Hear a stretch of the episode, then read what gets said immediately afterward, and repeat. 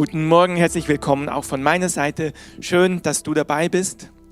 Und wow, das war, das war richtig stark. Ich bin berührt von diesem Lobpreis, von diesem, was Gott wirkt und irgendwie auch die Worte, das, was ähm, prophetisch an Worten weitergegeben wurde. Ich möchte es noch mal kurz erwähnen, weil das passt einfach zu dem Thema, was ich auf dem Herzen habe. Ich bin diese Woche so einmal so spazieren gewesen morgens und das ist so eine Art der Begegnung, wie ich Gott begegne, indem ich einfach mit Gott spazieren gehe. So im Anfang Gott mit Adam und Eva auch spazieren war immer. Und das ist eine Möglichkeit und ich habe so Dinge einfach bewegt. Das sind herausfordernde Zeiten für viele. Und ich war mit Gott so im Zwiegespräch und ich habe gemerkt, wie Gott einfach ein Gott ist, der bei uns ist, der treu ist. Und das, was Dunja gesagt hat, hat mich so irgendwie bestätigt. Dieses Wort, was sie gesagt hat, lass los. Lass Situation los. Wenn Dinge nicht so sind, wie du sie erwartest, wie sie sein sollten, lass los. Lass deine Rechte los, lass deine Wünsche los. Auch Schuld loslassen, zu vergeben und auf ihn zu vertrauen, alles auf ihn zu werfen. Das ist eigentlich das oder ein Teil von dem, was ich auf dem Herzen habe für heute. Kurz meine Notizen starten.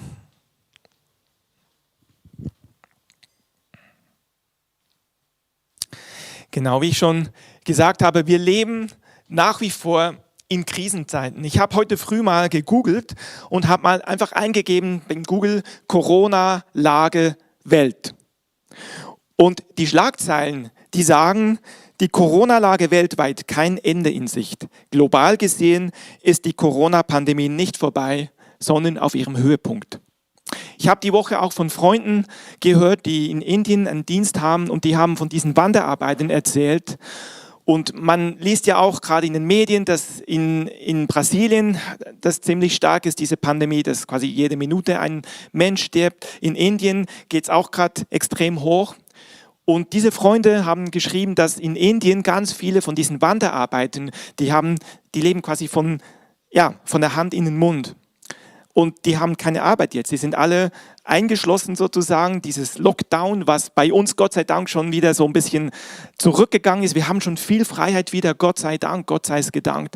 Aber in Indien, in anderen Ländern ist dieser Lockdown noch sehr stark da. Und es gibt Menschen, die dadurch an Existenz kommen und zwar so, dass wirklich Menschen sterben, nicht aufgrund von dem Virus, sondern aufgrund von dem, dass eben alles locked down ist. Und das ist so eine Not. Und ich habe mit Gott darüber gesprochen, gesagt, Gott, wo bist du? Und ich sage es mal so, diese Pandemie hat uns überrascht. Das war nicht planbar. Und Menschen suchen in solchen Situationen Sicherheit. Wir haben das gehört von Jonathan, dieses Zeugnis. Menschen sind offen, sie suchen, sie fragen. Menschen suchen nach Sicherheit und manche Menschen tendieren dazu, dass sie, ja, sag ich mal, in, in großer, großer Angst sich isolieren, sich zurücknehmen, sich schützen wollen. Und es ist nichts dagegen, sich zu schützen. Es ist gut, wir ehren die, ähm, die, die Vorgaben, das ist wichtig. Aber es gibt Menschen, die sind da sehr, sehr in Angst einfach auch und, und sind da nicht frei. Und es gibt andere Menschen, die tendieren dazu zu sagen, ach ja, ich, das kann man ignorieren, das ist Verschwörungstheorie. Und das sind beides Extreme, die nicht, die nicht gut sind. Und doch, die Menschen suchen irgendwo eine Wahrheit, an der sie sich festhalten können. Und die Frage, die da hochkommt, ist, wo ist Gott? Wo ist Gott? Und das ist so die Frage, wo ist Gott in dieser Not? Das ist eine Frage, die ist eine uralte menschliche Frage, die seit Generationen uns beschäftigt. Generationen haben immer wieder gefragt, Gott, wo bist du? Das ist eine uralte menschliche Frage. Und ich lese so durch die Bibel und ich habe im Moment so ein Buch gelesen, was mit dieser Frage zu tun hat. Und zwar in der Bibel, wenn ihr die habt, nehmt die doch zur Hand. Da gibt es ein Buch, und ihr habt sicher schon davon gehört, das ist das Buch von Hiob.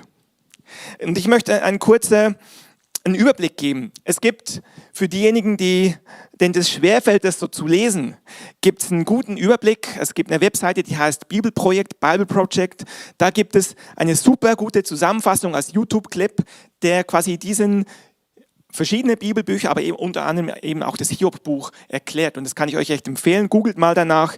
Ähm, Aber ich möchte euch kurz jetzt eine Zusammenfassung geben, für die, die die Geschichte nicht so kennen. Hiob war ein Mann, der lebte vor vielen, vielen Jahren. Man weiß nicht so genau, also der wird so zu der Zeit gelebt haben, ähnlich wie Abraham und so.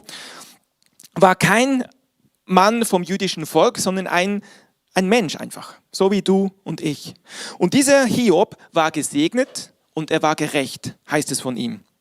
Und dann liest man, das ist, dieses Buch Hiob ist sehr in, in Prosa-Form geschrieben, ist ein, ein, ein sprachlich sehr reiches Buch. Und dann liest man, es gab eine Versammlung vor Gott, also Gott im Himmel, auf seinem Thron, da sind diese himmlischen Wesen und dann kommt ein Ankläger, da kommt jemand vor Gott und verklagt Hiob. Und Gott sagt, hast du meinen Mann gesehen, meinen Mann hier auf Erden, Hiob, wie treu er ist? Und der Ankläger sagt, ja, Du hast ihn ja gesegnet, klar ist er treu. Tu mal so ein bisschen den Segen wegnehmen. Und Gott gibt diesem Ankläger die Erlaubnis, das anzutasten. Und dann ist es so, er verliert alles. Hiob verliert alles, was er hat. Kinder, seine Herden, die er hatte, seine Knechte, seine Häuser, er verliert alles. Und es geht dann weiter, er bleibt treu. Er sagt Gott nicht ab, er bleibt treu. Und dann gibt es nochmal eine Verhandlung im Himmel. Und dieser Ankläger kriegt sogar die Erlaubnis, Hiob körperlich anzugreifen. Und dann ist es so, dass Hiob liegt im Staub, er kratzt seine Wunden auf und es ist wirklich am Ende sitzt er leidend im Staub und seine Frau, die er noch hatte, die hat sogar gesagt, fluch Gott und stirb. Und dann ist es so, Hiob hat drei Freunde und sie besuchen ihn und sie sind erst sprachlos. Das heißt, sie sitzen sieben Tage und sieben Nächte mit ihm auf dem Boden und kriegen kein Wort raus. Und dann fangen sie an zu reden und es gibt einen Dialog. Und sie sagen im Prinzip, dass sie davon überzeugt sind. Sie versuchen ihn davon zu überzeugen, das ist ihre Theologie, Du musst irgendwo einen Fehler gemacht haben. Du musst irgendwo gesündigt haben, was auch immer. Deswegen wirst du jetzt gestraft. Aber Hiob beteuert seine Unschuld. Und das ist ein Dialog, geht über zehn verschiedene Dialoge hin und her. Ein Schlagabtausch. Und wenn man das liest, denkt man, boah, man könnte verzweifeln. Hiob beteuert immer wieder seine Unschuld. Und schließlich kommt ein vierter Mann ins Spiel. Elihu heißt er. Und dieser war davor als stille Beobachter dabei. Und Jetzt steht er auf. Und was interessant ist, dieser Elihu sagt, ich kann nicht mehr schweigen. Und mir ging es diese Woche, als ich mit Gott geredet habe, ähnlich.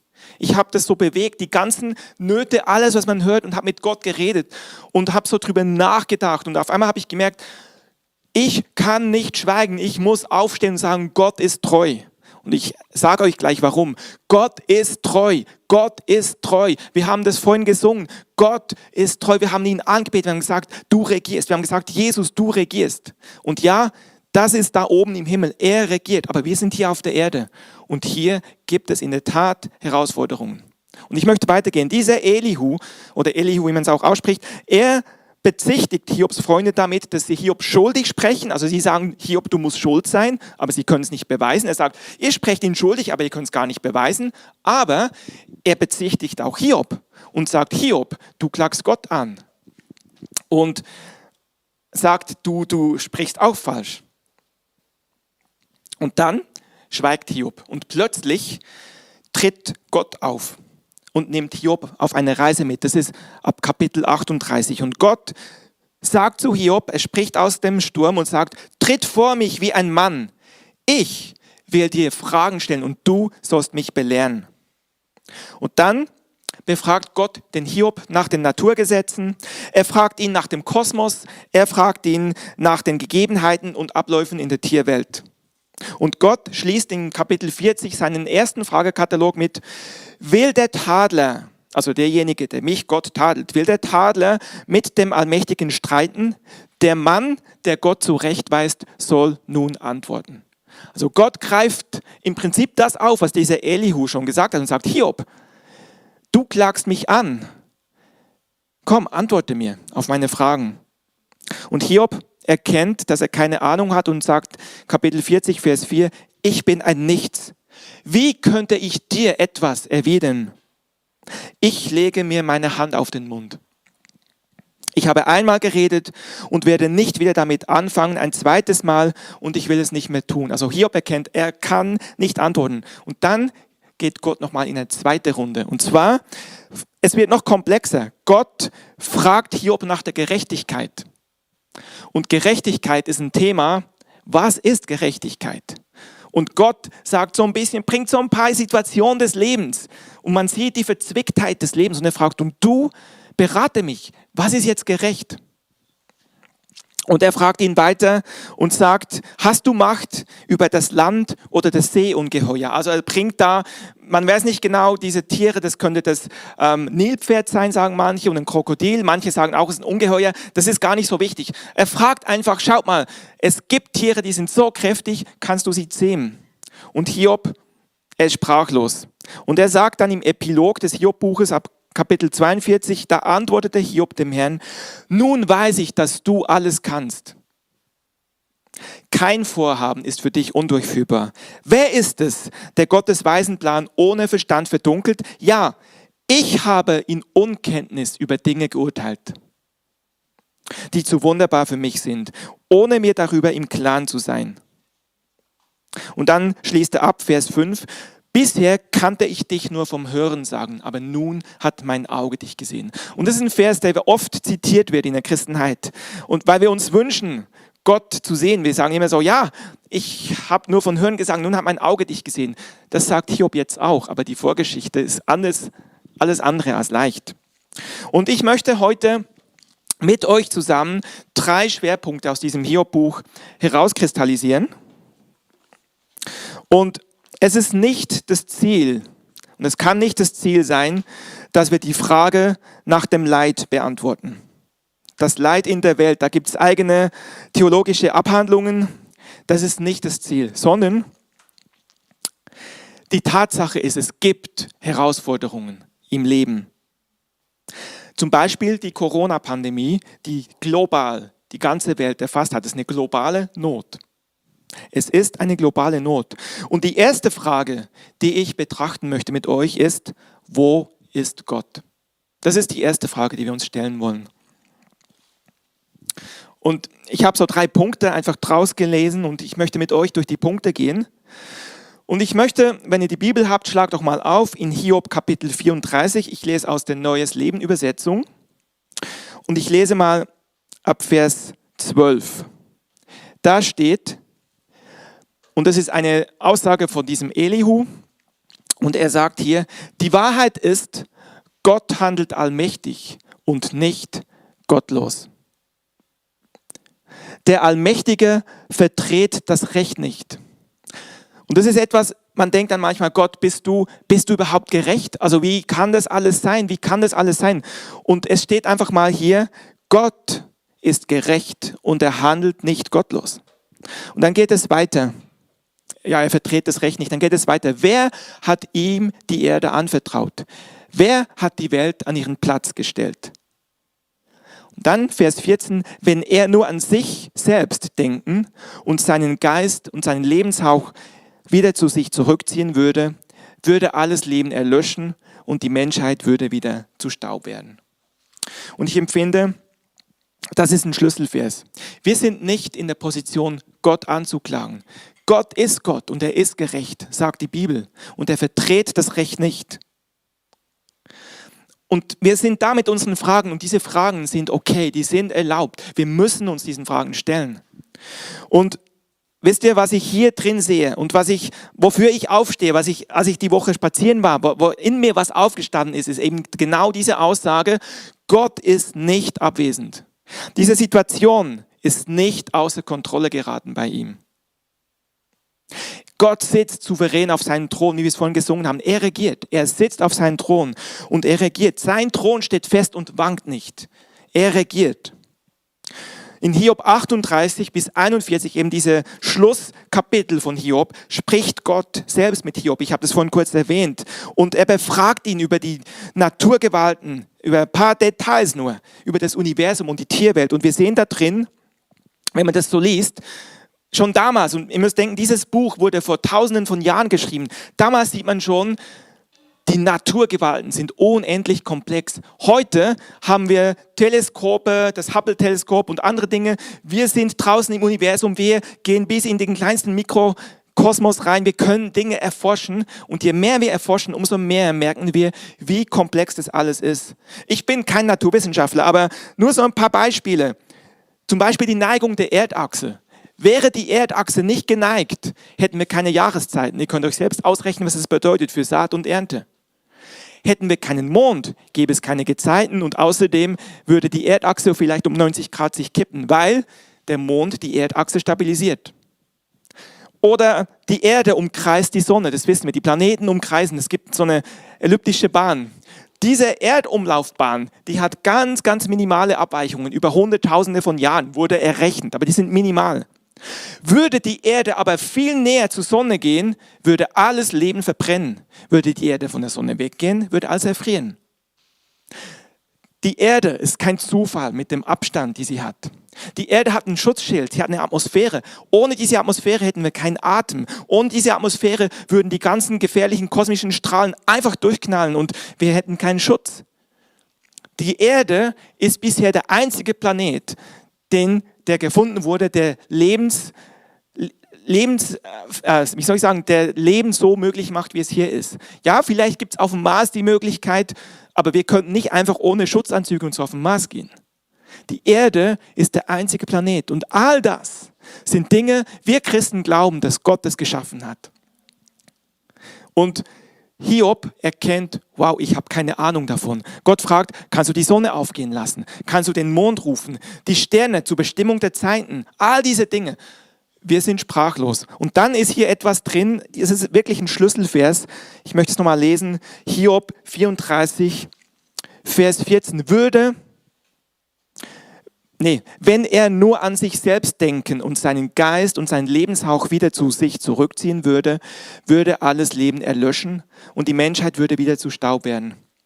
Das heißt, und es heißt im Neuen Testament, Gott erhält alles durch sein Wort, durch sein Allmachtswort. Und da könnte man jetzt reingehen, da könnte man jetzt tief, tief reingehen. Wenn man jetzt einen Forscher hätte, der Atome forscht. Wir wissen, es gibt dann die Atome, da gibt es verschiedene Elemente, Neutronen und die da drum kreisen. Und Wisst ihr, was interessant ist? Ich kenne mich, wie gesagt, da auch nicht, ich bin kein Naturwissenschaftler, aber äh, die Wissenschaftler haben festgestellt, da gibt es eine Kraft, die das zusammenhält.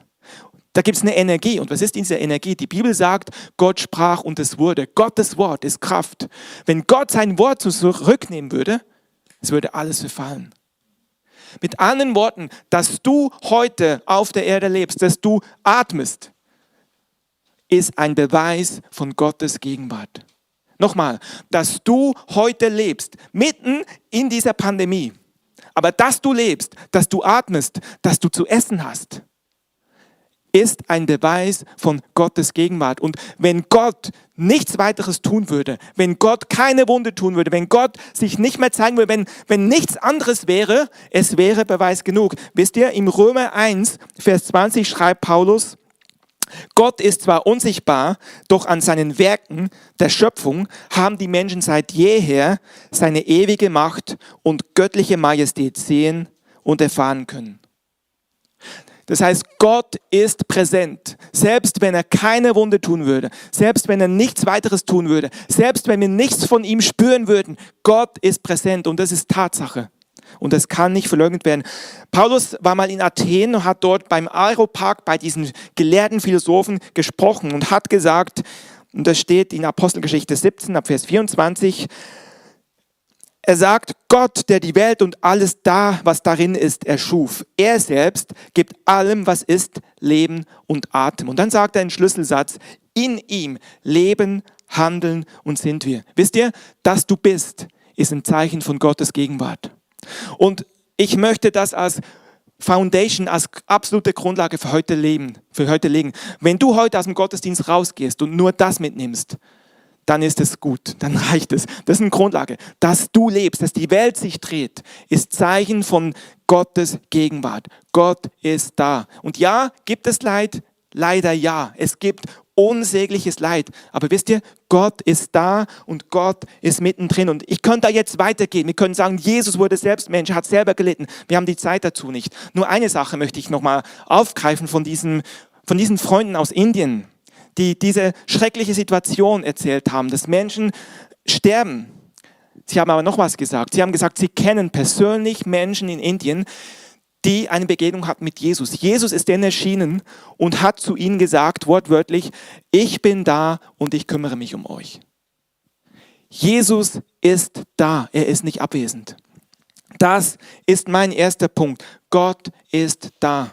Und ich möchte, dass das ein für alle Mal einfach in unserem Herzen gegründet ist. Gott ist da, mitten in den Situationen. Und wisst ihr, wir glauben für Wunder. Wir haben Dinge erlebt. Ich habe in meinem persönlichen Leben Dinge erlebt, aber das ist nicht die Grundlage. Weißt du, wenn du ein Wunder erlebst, ist das super und ist genial. Wenn du eine Heilung erlebst, übernatürlich, wow. Und wir feiern das und wir wollen das und wir glauben, dass mehr kommen wird. Aber selbst wenn wir nichts erleben würde, das, was Gott gemacht hat, reicht. Und lasst uns auf dieser Grundlage anfangen, ihn zu feiern und ihn zu ehren. Und es wird mehr kommen, ich weiß es. Gut, zweiter Punkt.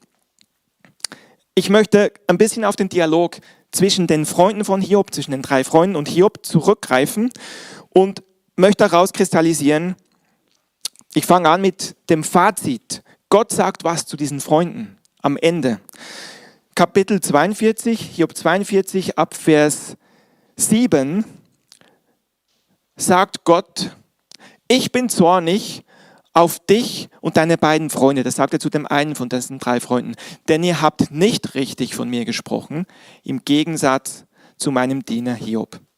Also Gott sagt, hey, ihr drei, ihr habt Hiobs versucht, Tipps zu geben, Ratschläge zu geben. Ihr habt gesagt, ja, du hast halt gesündigt und so und so und so. Gott sagt, ich bin zornig. Das ist nicht richtig, was ihr gesagt habt. Und der zweite Punkt, möchte ich benennen, selber Schuld greift zu kurz. Wisst ihr, sie haben auf Hiob gezeigt und gesagt, du bist selber schuld. Und das greift definitiv zu kurz. Sie hatten eine einfache Gleichung. Wer gesündigt hat, erleidet Not und Unglück. Und wer dann umkehrt, wird wieder geheilt. Und Gott sagt eindeutig, sie haben nicht recht. Und wisst ihr, ich bin nun jetzt doch schon eine kleine Weile länger Christ ich sage jetzt euch nicht wie lange, aber es ist mehr als zwei Jahrzehnte. Und man erlebt so einiges und man erlebt sehr Gespräche und, und, und. Und das ist etwas, was man immer irgendwo vielleicht wieder hört und sagt, ja, vielleicht ist ja doch, vielleicht ist da noch eine verborgene Schuld, vielleicht ist da was, wenn Herausforderungen sind. Und ich will nicht sagen, dass das völlig nicht stimmt, aber ich will sagen, es greift zu kurz. Weil es gibt nicht immer einen kausalen Zusammenhang zwischen der Situation des Betroffenen und Entscheidungen, vielleicht auch Fehlen, die er vorher gemacht hat. Es gibt nicht immer diesen Zusammenhang, weil die Realität ist oft viel komplexer und differenzierter. Das sagt Gott zu Hiob wo er ihn fragt nach Gerechtigkeit. Die Realität, wir leben in einer Welt, die gefallen ist. Wir leben in einer Welt, wo noch nicht Gottes Reich 100% durchgebrochen ist. Und da passieren Dinge, die nicht Gottes Wille sind. Wenn du mehr darüber wissen möchtest, alle unsere Leute, die den Multiplikatorenkurs gemacht haben, ihr wisst Bescheid. Wenn du jetzt zuschaust und das noch nie gehört hast, wir haben Online-Kurse, ähm, ich möchte da kurz einen Werbeblock einbringen. Wir haben Online-Kurse, wo zum Beispiel beim Multiplikatorenkurs über diese Themen reden über diese Themen, auch warum sind solche Dinge in der Welt und was hat, wo ist unsere Position? Weil Gott hat uns als Christen gerufen, da reinzubeten und sein Reich hier reinzubringen. Gott macht es durch uns. Also wir haben eine Verantwortung. Gut, aber Klammer zu. Zurück zum Text. Die Realität ist oft viel komplexer. Und wisst ihr, Hiob hat in seinem Schmerz den Freunden Dinge gesagt, die auch nicht theologisch korrekt sind. Er hat Dinge gesagt, er hat Gott angeklagt. Er hat Dinge gesagt, wo man sagen muss, boah, Hiob, das kannst du nicht sagen. Aber wisst ihr, was interessant ist, was ich vorhin vorgelesen habe? Gott hat zu den Freunden gesagt, ihr habt nicht richtig gesprochen, im Gegensatz zu meinem Diener Hiob. Also mit anderen Worten sagt Gott, Hiob hat richtig gesprochen. Da habe ich meine großen Zweifel. Aber es scheint fast so, als dass Gott das, was Hiob aus seinem Schmerz heraus gesagt hat, anders bewertet. Dass er gar nicht so drauf eingeht, auf das Ringen von Hiob, wo Dinge rauskommen, dieser Frust, diese Wut, dieser Zorn, dieses, oh, du bist ungerecht. Gott ist nicht ungerecht, aber Gott hat sich da nicht drüber gestört, dass Hiob das gesagt hat. Aber er hat sich daran gestört, was die Freunde gesagt haben. Und das finde ich interessant. Wisst ihr, der Herr ist mitten in der Not dabei. Und er hält unsere Kämpfe aus.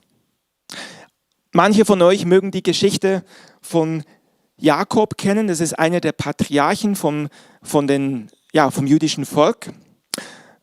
Auf jeden Fall steht im 1. Mose Kapitel 32 die Geschichte von Jakob, wie er mit Gott ringt. Da gibt es eine Situation, wo er einem Engel, oder man sagt auch eben, wo er auf jeden Fall, dieser Engel repräsentiert Gott, er ringt mit Gott. Da ist ein Kampf, ein Zwiekampf. Mit Gott, ja, mit Gott. Dieser Jakob ringt mit Gott. Und diese Situation ist quasi ein Point Zero, ein, ein Wendepunkt in seinem Leben. In, dieser, in diesem Kampf bekommt Jakob einen neuen Namen. Er bekommt den Namen Israel. Er wird der Stammvater des Volkes Israel. Und noch etwas passiert. Von da an hinkt er. Das heißt, diese Situation hat sein Leben gezeichnet für sein ganzes Leben lang. Und ich habe erlebt, dass Menschen, die mit Gott ringen über verschiedene Dinge, ähnlich was Dunja vorhin gesagt hat, es kann sein, dass du Dinge nicht verstehst. Es kann sein, dass Dinge in deinem Leben nicht sind, wie sie sein sollten, dass Hoffnungen zerstört wurden. Ring mit Gott darüber, ring mit ihm. Du wirst den Sieg empfangen. Das ist wirklich ein Wort des Herrn. Du wirst den Sieg empfangen. Und bitte ring. Ich habe in meinem Leben eine Situation gehabt, nur ganz kurz, wenn wir schon von Hüfte reden. Ich habe, in, ähm, als ich 20 war, hatte ich einen Bandscheibenvorfall in, in der Armee. Ich bin, wie ihr wisst, in der Schweiz groß geworden, habe dort Armeedienst geleistet ähm, und habe mein, meine Bandscheibe kaputt gemacht. Und ich hatte solche Schmerzen, das war dann, dann kam noch Stress dazu. Ich konnte nur noch mit Schmerzmittel mein Leben irgendwie über die Runde kriegen. Operieren war für mich kein, keine Option, das wollte ich irgendwie nicht. Ich habe gewusst, Gott wird mich irgendwie heilen, aber ich habe, und obwohl ich eigentlich gesagt habe, ich will nicht so Medikamente nehmen, ich bin eher, mag lieber natürliche Sachen, egal, by the way. Auf jeden Fall, ich konnte nur noch mit Schmerzmitteln leben und am Ende war ich so am Ende, ich konnte nicht mehr. Ich konnte nicht mehr. Und dann, wisst ihr, man sagt von den Bernern, ich bin Berner, die haben einen harten Schädel. Und ähm, ich hatte dann, Sonntag war ich im Gottesdienst, habe Kindergottesdienst gemacht, schon damals. Und ich habe das gerade mit Mühe und Not, habe ich das hingekriegt und dann bin ich nach Hause gefahren, weil ich solche Schmerzen hatte. Ich bin, ihr wisst vielleicht auch, wenn man in der Schweiz zu schnell fährt, das wird teuer. Und ich bin mit, keine Ahnung, 20, 30 km/h zu schnell gefahren. Es war mir alles wurscht. Ich habe gesagt, dann verliere ich halt meinen, meinen Führerschein. Ich kann nicht mehr. Ich kann so nicht weiterleben. Ich war am Ende. Und das war für mich schon eine krasse Situation. Auf jeden Fall ähm, war alles, meine ganzen Werte, die ich vorher hatte, nicht so schnell zu fahren und, und, und alles über Bord geworfen, weil einfach der Schmerz zu groß war. Ich war zu Hause und habe Gott angeschrieben und gesagt, Gott, sag mir doch, was ist es? Ist da irgendwie eine Schuld? Ist da irgendetwas, was noch, genau das, was Hiob sagt, ist da noch was? Und ich habe nichts gehört. Und am nächsten Tag hätte ich einen Termin gehabt beim Kunden. Und meine Mutter hat gesagt, Vergiss es, du musst dich krank schreiben, musst zum Arzt, es geht gar nicht mehr. Ich bin ins Bett, habe meinen Wecker gestellt, eben dieser Schädel, dieser Dickschädel, habe meinen Wecker gestellt, morgens bin ich aufgestanden und bin mit Schmerzen zum Kunden gefahren.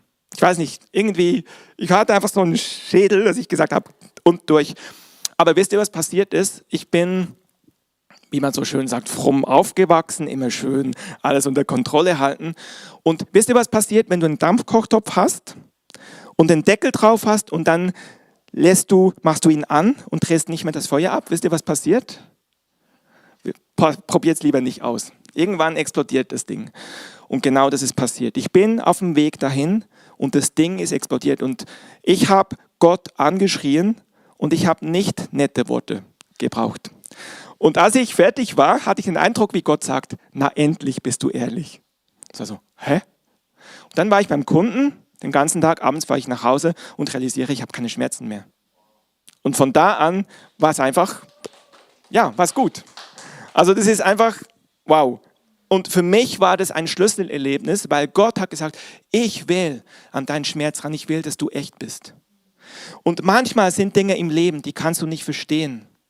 Und wisst ihr, es geht nicht darum, alles glatt zu bügeln, sondern es geht darum, mit Gott zu ringen, so wie Jakob.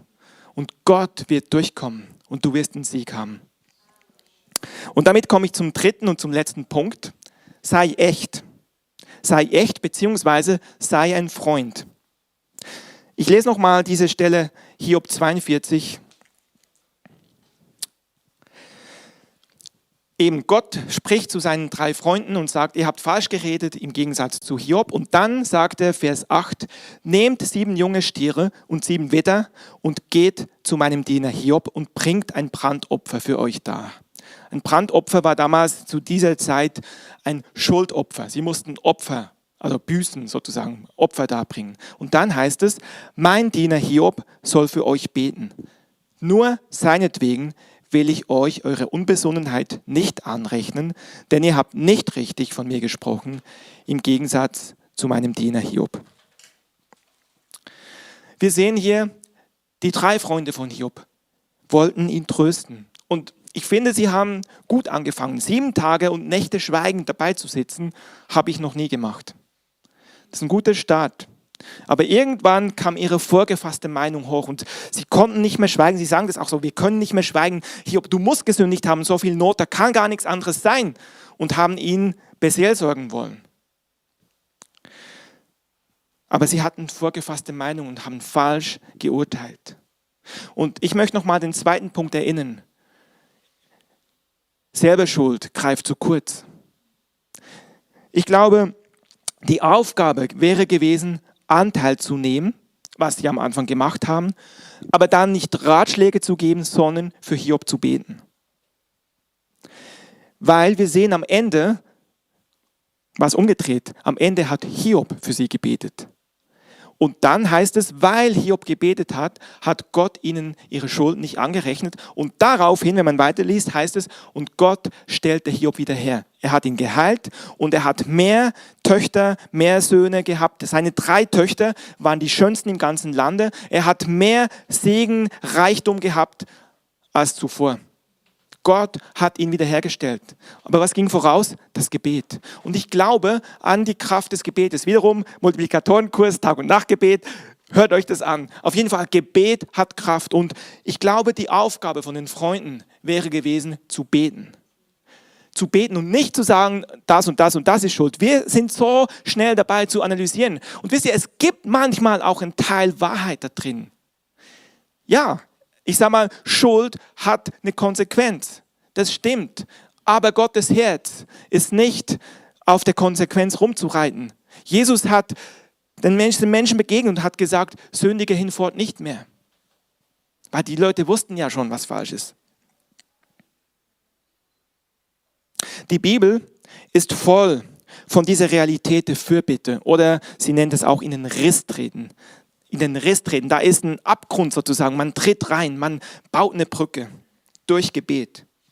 Römer 12, Vers 15 sagt, freut euch mit den Freunden und weint mit den Weinenden. Weint mit den Weinenden. Manchmal ist es das Einzige, was man tun kann. Darum frage ich dich, bist du ein Freund? Bist du ein Freund von jemand, der gerade durch eine Notsituation geht? Vielleicht ist ein Arbeitskollege von dir, sehr herausgefordert durch die Corona-Situation. Vielleicht sind noch andere Dinge, die mit hineinspielen. Sei ein Freund. Sei ein Freund, der zuhört und der Gebet anbietet. Sei schnell zum Hören, aber langsam zu reden, sagt die Bibel. Sei ein Freund. Und ja, es kann manchmal Ermahnung dazugehören. Aber das kommt nicht zum Beginn, sondern zuerst kommt das Gebet und aus einer Haltung des Annehmen gewinnen wollen, dann kann es sein, dass ich auch sage, schau mal, darf ich das ansprechen, dass ich was, ja, das kann durchaus dazugehören, aber das ist nicht der erste Punkt, sondern erstmal sei ein Freund. Vielleicht bist du selbst in Not. Wenn du in Not bist, möchte ich dir sagen, du darfst mit Gott ringen. Vielleicht kann das Lobpreisteam schon mal sich bereit machen. Du darfst mit Gott ringen, so wie ich das erlebt habe und wie unzählige andere es erlebt haben. Wisst ihr, die Menschen in Indien, es gibt so viele Menschen und ich kann nicht beantworten, warum manche sterben und warum manche eine Begegnung mit Jesus haben. Aber ich weiß, dass Jesus jeden Schrei hört. Die Bibel sagt, jeder, der den Namen des Herrn anrufen wird, wird gerettet werden. Und Rettung, was heißt Rettung? Rettung, das geht auch um die Ewigkeit dass jemand in Ewigkeit bei ihm ist.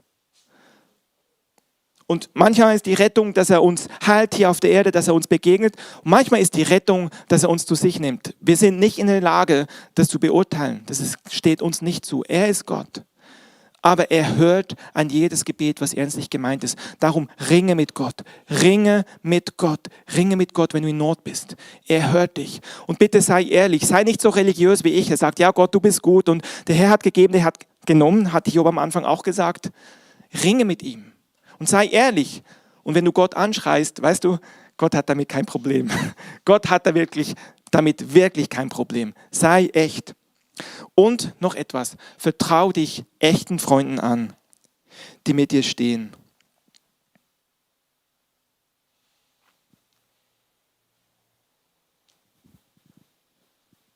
Und ich möchte zum Schluss einfach ganz bewusst unsere lokale Gemeinde ansprechen, die Kreative.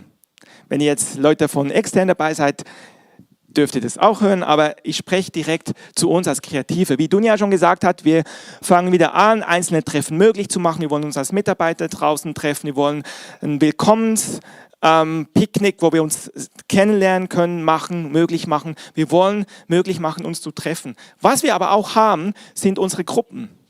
Wir haben zum Beispiel die Live-Groups die sich an verschiedenen Orten draußen treffen. Ich habe von vielen Live-Groups gehört, die einfach draußen sich treffen und Gitarre spielen und das ist draußen erlaubt. Es ist auch erlaubt, mit fünf Leuten im Moment in Berlin sich zu treffen. Ich gehe davon aus, dass es bald mehr ist. In Brandenburg dürfen schon mehr jetzt sein. Also das kommt, das kommt, das kommt. Oder wenn ihr eine Live-Group seid, die zehn Leute sind, dann macht ihr halt zwei Gruppen raus und trefft euch. Trefft euch. Und ich möchte, ich glaube, dass Gott auch so, wisst ihr, wir können uns im Moment nicht im großen Saal versammeln. Und das ist gar nicht schlimm, weil Gemeinde ist kein Gebäude.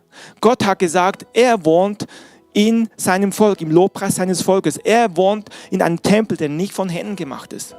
Ein Gebäude ist cool und ist genial und wir werden ein Gebäude haben. Gott gibt uns ein Gebäude, das weiß ich.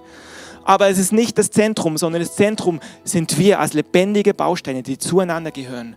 Trefft euch im Rahmen dem, was möglich ist und seid in diesen Gruppen ehrlich und echt.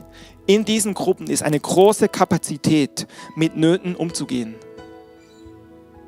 Wisst ihr, eine Familie, eine Familie, ein Kind, ich staune immer wieder, ein Kind ist einfach echt. Wenn ein Kind wütend ist, ist es dem Kind egal, ob es mitten im, im Kaufland ist oder mitten auf der Straße im, oder auf dem Spielplatz oder zu Hause.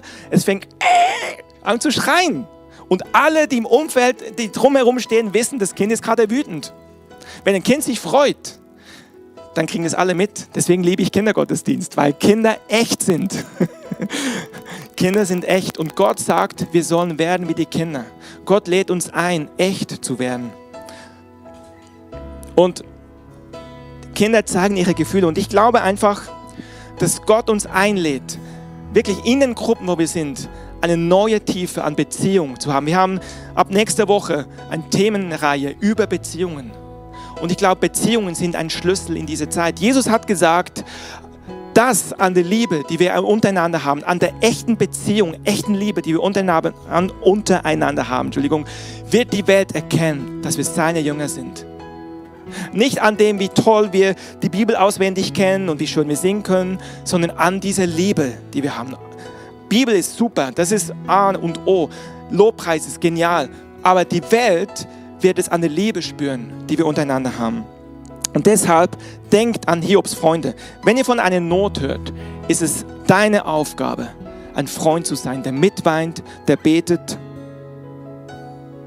und der Mut zuspricht und der auch aushält. Wisst ihr, wenn du in einer Gruppe bist und jemand schimpft über Gott, wir haben gelesen, Gott hat damit kein Problem. Vielleicht darf unser Herz noch ein bisschen weiter werden, dass wir einfach den Arm umlegen und, und das aushalten und hinterher mit der Person beten und sie trösten. Aber wenn du selber eine Not hast, möchte ich auch zu dir sagen, und ich weiß, es sind Menschen in unserer Mitte, die sind herausgefordert, die haben Nöte und ich spreche jetzt zu euch und ich möchte, ich möchte euch wirklich von Herzen als Familienpastor bitten, seid ehrlich, zwar zu euren Stärken und Schwächen. Seid ehrlich zu euren Stärken und Schwächen. Hört auf, ein Bild abgeben zu wollen, das irgendwie zeigt, alles ist Paletti, alles ist gut. Wenn ihr ringt, und es gibt Situationen, wo wir super drauf sind, das ist super, das feiern wir. Aber es gibt auch Situationen, wo wir ringen. Du sollst die Möglichkeit haben, in deiner Gruppe echt zu sein. Und wisst ihr, manchmal ist es so, wir haben Angst wie Hiob. Dinge zu erleben. Wir haben Angst, dass wenn ich mich öffne und meine Kämpfe erzähle, dass dann auch solche Ratschläge kommen. Und diese Angst ist nicht unberechtigt, ja. Und ich möchte dich einladen, einen Vertrauensvorschuss zu geben. Und zu sagen, ich öffne mich trotzdem, ich mache mich verletzlich, weil nur so werden echte Beziehungen möglich. Und manchmal ist auch Scham im Spiel. Dass ich mich schäme zu sagen, dass ich da herausgefordert bin. Oder kämpfe, vielleicht kämpfe ich sogar mit einer Sünde und einer versteckten Haltung. Und wir schämen uns. Und es ist nicht die Zeit, sich zu schämen. Es ist nicht die Zeit, Dinge verborgen zu halten. Es ist die Zeit, ans Licht zu kommen, weil alles, was offenbar ist, ist Licht. Alles, was ich auf den Tisch bringe, ist absolut kein Problem. Gott hat mit nichts ein Problem. Es gibt nichts, wo Gott nicht damit umgehen könnte.